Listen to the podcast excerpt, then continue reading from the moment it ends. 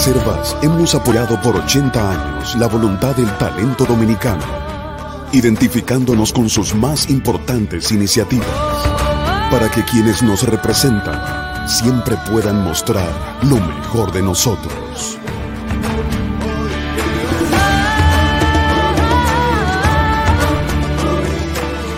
Banreservas, 80 años siendo el banco de todos los dominicanos. Buenos días, muy buenos días tengan todos, todas. Gracias por estar aquí temprano en Sin Maquillaje. Este periodismo independiente es posible porque ustedes nos acompañan en cada mañana. La oficialidad, o sea, los miembros de la Policía Nacional que tiene rango por encima de teniente, supera el 30%. La cifra fue ofrecida por uno de los miembros de la comisión designada para la reforma de la institución y por tanto hay que darle credibilidad, dado que deben haber investigado a fondo para poder proponer un cambio. Aunque el tema no es exclusivo de la policía, porque aquí en República Dominicana todos los uniformes se manejan igual, en la policía es donde la población siente con mayor rigor el desorden de unos cuerpos que están llenos de caciques y carentes de indios. Ese 30% de la oficialidad policial, por tanto, está exento del trabajo fundamental de un cuerpo policial, que es la seguridad de la gente en la calle. La policía dominicana nunca se ha asumido como lo que es un cuerpo de civiles con uniforme. El generalato, que es una ambición nacional desde los primeros días de la República, sigue siendo el sueño de poder para quienes ingresan a ese cuerpo. A ellos les sobran las razones y a nosotros nos sobran generales, porque son caros en el cuerpo y son caros en el retiro. Si usted busca lo que cuesta un general, se dará cuenta que es mucho más caro que un diputado, aunque ganan menos. Y hay más generales que legisladores y nos siguen costando caro en retiro porque además tienen escolta, vehículo y uniformados cargados para una seguridad que a nosotros se nos niega. Ayer jubilaron a siete generales y otros 16 oficiales de la Policía Nacional y debe ser parte del proyecto de reforma, pero falta mucho policía y sigue sobrando demasiado general. Hace más de una década, que Juan Bolívar Díaz le preguntó a Cifrido Pared cuántos generales tenían las Fuerzas Armadas y el entonces ministro me acogió y se quedó sin respuesta. Yo dudo que el actual titular de las Fuerzas Armadas pueda decir efectivamente cuántos generales tenemos en todos los cuerpos. Pero donde más nos golpea el desorden de los generales es en la policía. Porque en las Fuerzas Armadas seguimos pagando una ambición personal, pero en la policía estamos pagando nuestra inseguridad. Señores, son muchos los frentes que tiene Luis Abinader. Eh, este, el de la seguridad pública, es uno más. Pero el primer paso para avanzar en una reforma es frenar este desorden de generales que ha hecho que haya que crear puestos en la policía para poner a un general que anda por ahí de viandante. Señores, muchísimas gracias a todos y a todas por estar aquí en Sin Maquillaje. 12 provincias están en alerta por la combinación de una tonda tropical y una vaguada. Sin embargo, a pesar de la lluvia, las temperaturas están altas y el país completo está entre 22 y 24, excepto Nagua, que está en 25 grados Celsius a esta hora. En los valles altos también las temperaturas están altas, eh, muy altas diría yo. Calimete está en 16, Constancia y Calimetico en 17, Hondo Valle, San José de las Matas, San José de Ocoa, Los Cacaos en 18 y Jánico está en 19. Salga con su paraguas porque la expectativa es que hasta después del día de hoy no van a disminuir las lluvias. Vamos con el resumen de las principales informaciones de la jornada de hoy. El gobierno informó que no ha presentado propuesta para una reforma fiscal, como se ha divulgado en diversos medios y plataformas de comunicación. Yo se lo dije a usted de ayer. Así lo informó anoche Homero Figueroa, director de Estrategia y Comunicación Gubernamental, en un breve mensaje de Twitter. El Partido de la Liberación Dominicana anunció ayer el inicio del proceso para escoger su candidatura presidencial. Al concluir una reunión ordinaria de su máxima dirigencia, el secretario general de la organización opositora Charlie Mariotti informó que convocarán al Comité Central el sábado 30 de octubre para oficializar las aspiraciones presidenciales de cuatro peledeístas, que son el ex procurador Francisco Domínguez Brito, el alcalde de Santiago Abel Martínez, la ex vicepresidenta Margarita Cedeño y la ex ministra de Trabajo Marisa Hernández. Horas antes de la finalización de la reunión del comité político se hizo pública la carta de Gonzalo Castillo, candidato presidencial del pasado torneo electoral en el que anunciaba que no buscaría una nominación. Dos abogados sometieron un recurso de amparo ante el Tribunal Constitucional en contra de la resolución de salud pública que obliga a la presentación de la tarjeta de vacunación para estar en lugares públicos, entre otras medidas. Los abogados Giancarlos Martínez Segura y Eli Saúl Barbie Castro solicitaron que el procedimiento sea declarado de extrema urgencia y se conozca antes del 18, o sea, del lunes, fecha en que entre en vigencia esa medida. 8.649 dosis de vacuna contra el COVID fueron inoculadas el fin de semana, víspera de la eliminación del toque de queda, que se inició ayer y una semana antes de que entre en vigor la disposición que establece la obligatoriedad de mostrar la tarjeta de vacunación o prueba de PCR para ingresar en lugares eh, públicos. Dentro de las dosis aplicadas, 2.362 corresponden a personas que completaron su esquema de inmunización y 3.677 de primera dosis. La diferencia entre lo que se aplica en la primera y la segunda dosis supera el millón de personas. El país tiene previsto inmunizar 7.5 millones de ciudadanos mayores de 12 años contra el COVID, de los cuales hasta el lunes se habían aplicado 4.973.100 91 dosis. El país recaudará 73.7 millones de dólares por la concesión de las licencias de operación de las redes de telefonía 5G que fueron licitadas ayer. La compañía Claro, subsidiaria de la mexicana American Móvil, desembolsará 53.1 millones de dólares para una concesión de 20 años y Altis, de matriz neerlandesa, pagará 20.6 millones de dólares por 14 años de uso del espectro. El Poder Ejecutivo dispuso el otorgamiento de una pensión del Estado a siete generales de brigada de la Policía Nacional y otros 18 oficiales de esa institución a través del decreto 594. El exceso de oficiales superiores y subalternos es uno de los hándicaps de la Policía Nacional para un proceso de reorganización según los comisionados por el presidente para la reforma de la institución. El presidente de la FINJUS calificó como un problema la alta oficialidad en las filas, la cual aseguró que supera el 30%. El Instituto Nacional de Bienestar Estudiantil inició la jornada escolar extendida con almuerzo escolar en todo el país, abarcando las 18 regionales y 122 distritos escolares. La Dirección de Compras y Contrataciones Públicas informó que ha recibido 24 recursos jerárquicos y 12 solicitudes de medidas cautelares contra la licitación llevada a, cabo por el INAVIE para el suministro de las raciones del almuerzo y desayuno escolar. Adicionalmente, hay otros cuatro recursos jerárquicos contra la licitación para la adquisición de alimentos crudos y procesados y su distribución en centros educativos. En total son 28 recursos y 12 medidas.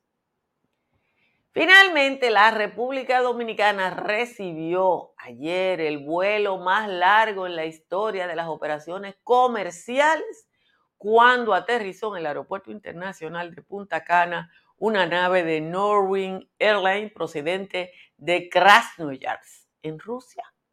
Ejecutivos de la línea aérea informaron que el vuelo cubrió una distancia de 11.550 kilómetros trajo 440 pasajeros en un tiempo de vuelo de 14 horas y 40 minutos. Eso es mucho tiempo en un avión, señores. De nuevo, gracias a todos y a todas por estar aquí. Compartan esta transmisión e inviten a otras personas a que se suscriban a este canal de YouTube.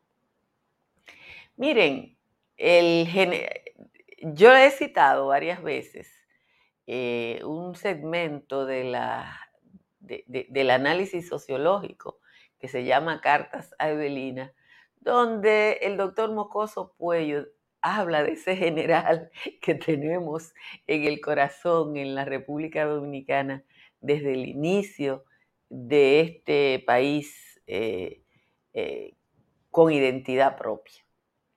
Y es interesante el análisis que hace Moscoso Puello, porque uno se tiene que poner a ver que desde que se escribieron las cartas a Evelina para acá, poco ha cambiado. En el 93 yo hice un trabajo y conseguí la nómina de la era entonces Secretaría de las Fuerzas Armadas.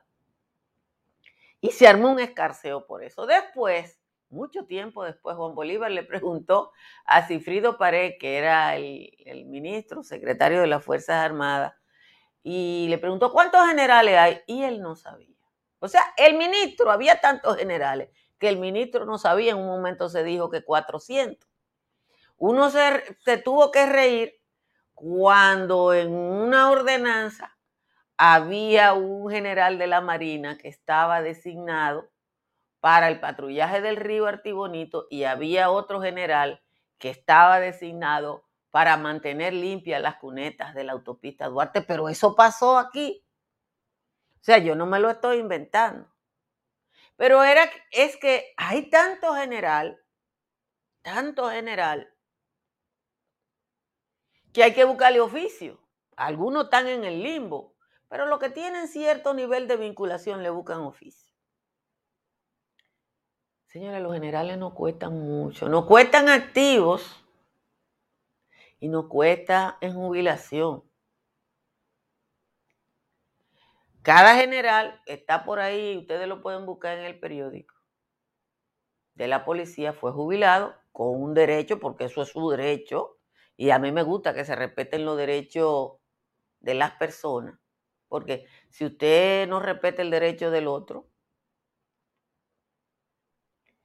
Joel, ponle la carta a Evelina ahí a Ramón Castellano. Si usted no, no auspicia que se respeten los derechos de los otros, usted no puede pedir los mismos para usted. Pero ¿qué pasa en la policía? Que es lo que nos toca directo. Eso que dijo Servio Tulio en una declaración que está como en la línea 16 de la noticia dice muchas cosas y como en la línea 16 dice, el 30% de los miembros de la policía es oficial para arriba. Eso no están haciendo yuca. Eso no hacen servicio en la calle. Porque ya tienen rango. Y como tienen rango hay que crearle un puesto. Entonces, en el mundo entero, el rango más alto de un policía normalmente es capitán. Pero aquí eso no se ha podido romper. ¿Por qué no se ha podido romper? Por el generalito, por lo acostumbrado que están y por algo que me dijo un policía a mí. Ah, entonces si cambia, oiga lo que me dijo un policía, un coronel de la policía me dijo esto. Doña, pero si se da eso, yo nunca voy a llegar a general. O sea, él no quiere una reforma de la policía que establezca a las policías como son en el mundo entero, porque él quiere llegar a general. Esos generales que se jubilaron ayer, se van para su casa con su pensión, con combustible de la institución y con cuatro o cinco policías para que lo cuiden. Y si jubilan a 100 generales, hay 500 subalternos que van a cuidar a esos 100 generales. Es así. Entonces, no alcanza la policía, nada más para los generales. No alcanza. Ordenar eso va a dar brega, porque al presidente le mandaron un proyecto de código que anda por ahí rodando. Yo no le voy a dedicar tiempo porque ese no es un problema nacional. Pero ese proyecto de código es único y exclusivamente para garantizar los privilegios que tienen los uniformes. Nada más y nada menos que para eso. Señores, las empresas de construcción deben buscar la asesoría de estructuras Morrison, una empresa dominicana requerida en lugares tan lejanos como Estambul, en Turquía, para la consultoría estructural, por ejemplo, de este edificio de 20 pisos. Estructuras Morrison. Y si su techo tiene filtración, Unimper tiene la solución en el 809-989-0904. Economicen su factura como hago yo porque instalé paneles solares de Trix Energy. Trix Energy está en el 809-770-8867 y en el 809-910-2910. Si viaja a la Florida, usted quiere comprar, vender o alquilar, ahí está Tamara Pichardo. Tamara está en el 305-244-1584. En Punta Cana está Riz Guzmán RIS está en el 809-449-0469 y el agente de bienes raíces que usted necesita.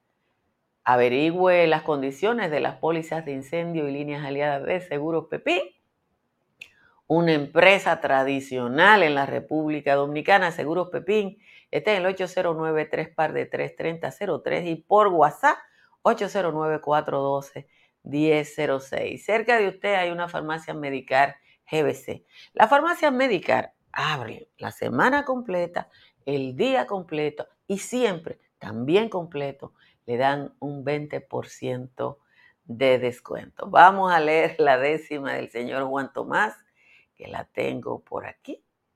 Aquí está la décima. Dice Juan Tomás, la sacó Enrique García al decir que el pueblo haitiano se aviene al dominicano en trulla o en tropelía, lo que define García desde mi punto de vista es la manera anarquista en que todo un pueblo entero enfoca su derrotero al otro lado de la pista. Lo que no nos dice Enrique es porque si hay ley migratoria, en su gestión transitoria no ha movido ni un meñique, no tiene alguien que le explique que usando el procedimiento no habría ningún elemento traficando en la frontera con poblaciones enteras sin ningún comedimiento. Sucede que el zorro viejo que Luis puso en migración describió una situación que a mí me dejó perplejo. Si él encuentra tan complejo el puesto que le han confiado, ¿por qué no dejó de lado el mal que supone esto y fue a luchar por el puesto del colegio de abogados? Es preocupante que Enrique sienta temor de estos hechos cuando le asiste el derecho, ya que él mismo es el cacique. Va a hacer que Luis coja un pique con estas declaraciones si él no tiene los talones de hacer aplicar la ley a Luis que busque otro güey, que a este le faltan calzones. Esa es la décima de hoy del señor Juan Tomás. Muchísimas gracias a Juan Tomás por su aporte. Miren, Dos abogados han presentado un recurso de amparo eh, y han solicitado que sea considerado de extrema urgencia en contra de la resolución que obliga a la presentación de la tarjeta de vacunación o de una prueba PCR reciente a las personas que usan lugares públicos, incluyendo el transporte público.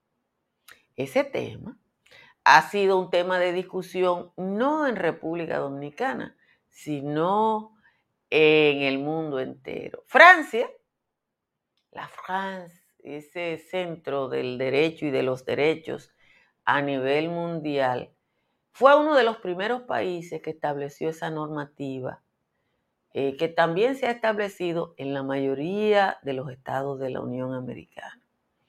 Y se ha podido establecer,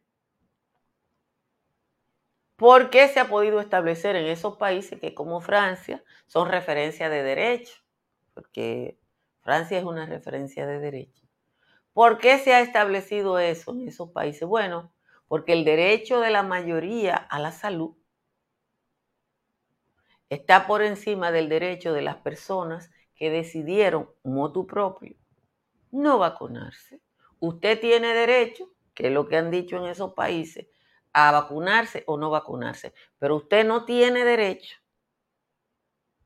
a enfermar a otras personas. Y como el derecho a la salud es un derecho fundamental, bueno, ¿qué es lo que dicen estos abogados? Que parece, parece no, eso es evidente que son dos personas que, que quieren que su nombre suene, pero es interesante que generen esta discusión.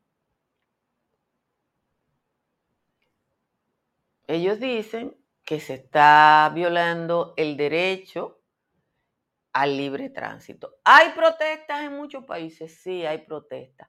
¿Han cambiado las decisiones los estados por esa protesta? No. Porque el deber de un estado es garantizar la salud a la mayoría. Yo, yo, yo no creo que debe ser obligatoria la vacunación, ¿eh? yo no creo que debe ser obligatoria, que lo decida cuál. Ahora, yo creo que el Estado tiene que garantizarme a mí como ciudadana que me puse mis tres dosis, que uno que decidió no ponérsela venga y me enferme, porque mis vacunas, mis vacunas, me, de lo que me protegen es de la unidad de cuidado intensivo. Pero no del virus y de las lesiones que el virus me pueda dejar. Entonces, aquí la discusión va a empezar ahora. Vamos a ver qué va a decir el constitucional.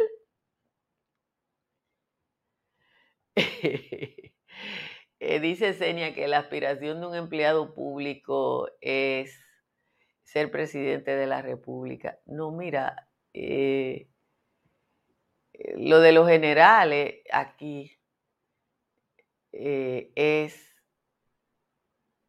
en ningún país ah, es, obligatoria la vacuna. Hasta ahora en ningún país es obligatoria la vacuna. Lo que han convertido en obligatorio es el que, el que las personas vacunadas sean las que estén en los espacios públicos. Usted puede decidir, yo no me vacunar, no me voy a vacunar pero es un derecho, ¿eh? El derecho a vacunarse, a no vacunarse es un derecho. No se vacuna. En Europa hace mucho eh, mm, tiempo que hay un movimiento antivacuna. No frente al COVID, no antes, hace mucho tiempo que hay un movimiento antivacuna. Eh, Néstor, eh, los estudios que han hecho en el mundo entero respecto a la tres dosis de vacuna es que solo el 4%, en el caso del último estudio que fue en Chile, Aquí no es obligatorio vacunarse, señor. Aquí no es obligatorio vacunarse. No, no, no, no. No es obligatorio vacunarse. Aquí se vacuna el que quiere. Aquí se vacuna el que quiere. Lo que es obligatorio, igual, e igual que en otros países, es llevar la tarjeta de vacunación para el uso de lugares públicos. Ya en Estados Unidos, usted, que tampoco es obligado, el gobierno federal dijo que si usted quiere trabajar, usted tiene que estar vacunado. Pero eso es si usted quiere. no se vacuna, usted puede no vacunarse. Hay un 4%, 4% de personas que se ha vacunado y va a cuidado intensivo. Esa, yo no sé de eso. Yo le estoy diciendo las estadísticas de los países que han aplicado la tercera dosis, pues yo no soy médico. Entonces yo le tengo que decir, en Chile pasó esto, en tal sitio pasó esto, en el otro sitio pasó eso. Hay un 4% que va a ir a cuidado intensivo. Ahora hay una ligera diferencia entre el 4 y el 96.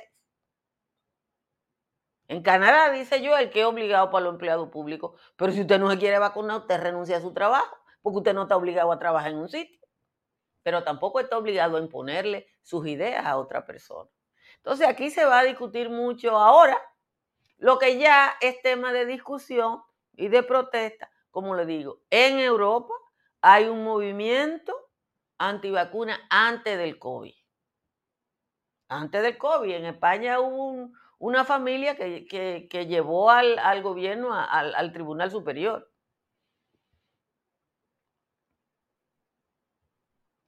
Sí, Paula Disla fue sustituida del CONANI y nombraron en su lugar a Ana Cecilia Morún, una abogada eh, de perfil muy bajito, que era la, la encargada legal del despacho de la Procuradora General de la República, la magistrada Miriam Germán. Yo no sé por qué el cambio, evidentemente que decidieron que era preferible una persona con conocimientos de derecho eh, no relajen con las blusas. Yo estoy recuperando.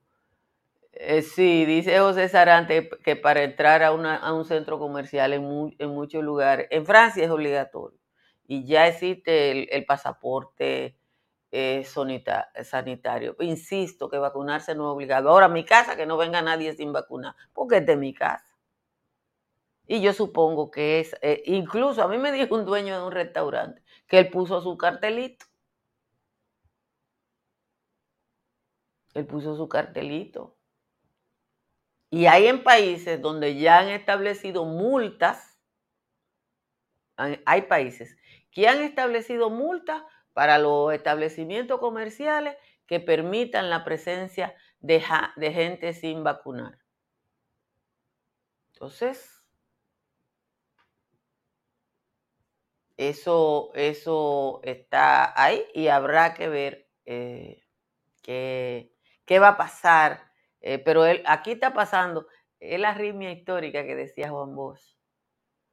Es eso, la arritmia histórica. Nosotros llegamos tarde a toda la discusión y, eh, sí, yo vi lo de los carros públicos Evidentemente que un chofer de carro público no se va a vacunar, pero yo pienso que eh, en las empresas, porque eso está pasando en el mundo entero, a mí me dijo un abogado prominente que sabía lo que estaba haciendo, que en su, en su, en su oficina, que no son mucha gente, porque una oficina de abogados no tiene mucho empleado, emitieron una circular diciendo que todo el mundo tenía que ponerse dos dosis y que también estaba habilitada la, Oficina de Recursos Humanos para que el que no quisiera vacunarse y quisiera eh, em, recurrir a, a recursos humanos para recibir sus prestaciones. Las personas que pierden la tarjeta de vacunación en el PAI, en el programa ampliado de inmunización, eh, tienen una salida para eso. Pero lo que se les recomienda a las personas, como aquí por cada ciudadano, eh, por cada ciudadano hay un teléfono o más, es que todo el que se vacune le tome una foto a su, a su documento eh, cosa. Aquí todo el que se va a vacunar. Miren, hay un tema con la. No nos va a dar tiempo para hablar con eso. Pero hay un tema con la vacunación y la cantidad de vacunados en cada provincia que evidencia que hay esa diferencia que hay en los números y simplemente la gente se está vacunando en el lugar donde trabaja, no en el lugar donde el padrón electoral dice que vive. Pero nada, Vamos a ver qué va a pasar con esto. Ese recurso debe ser fallado técnicamente antes del lunes y vamos a ver qué piensa el Tribunal Constitucional respecto a esta solicitud. Como siempre, gracias a todos y a todas por estar aquí y nos juntamos de nuevo mañana. Bye bye.